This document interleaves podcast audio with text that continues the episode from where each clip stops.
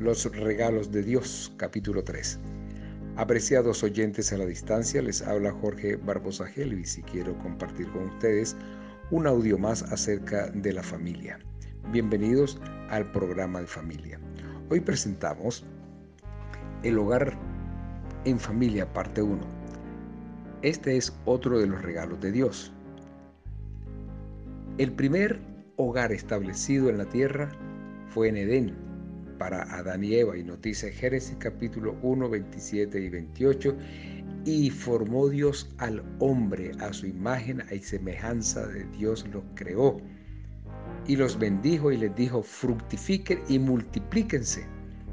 Luego en el capítulo 2 del mismo libro de Génesis nos dice en el versículo 15 que tomó Dios al hombre y lo puso en el huerto del Edén para que lo labrara y lo guardase. Edén fue el primer hogar establecido por Dios para el ser humano aquí en la tierra y desde entonces se multiplicaron los hogares en el mundo hasta llegar a su hogar y a mi hogar.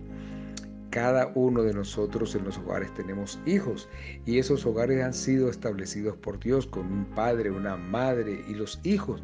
Y le dice a través del apóstol San Pablo en Efesios 6, 2 y 3, honra a tu padre y a tu madre, que es el primer mandamiento con promesa para que te vaya bien y seas de larga vida sobre la tierra. Apreciados amigos, los hijos aprenden la obediencia a través del ejemplo de los padres y de los líderes. Y eso hace a los hogares atrayentes, felices. Por eso es importante recordar las palabras de Elena de Huay. El lugar más atrayente del mundo debe ser el hogar para los niños. Y luego añade, los niños tienen naturaleza sensible y amante y es fácil agradarles y es fácil hacerlos desgraciados. Por eso cosas pequeñas hacen cosas grandes.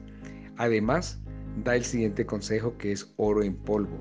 Con suave disciplina, con palabras y actos bondadosos hacia los niños, las madres y, yo agrego también los padres, pueden ligarlos a su corazón. Qué atrayente debe ser ese hogar donde se regocijen los padres y los hijos con la obediencia a Dios. Es un hogar atrayente donde todos sus miembros están ligados mutuamente a sus corazones. Vamos a hacer de esto un norte.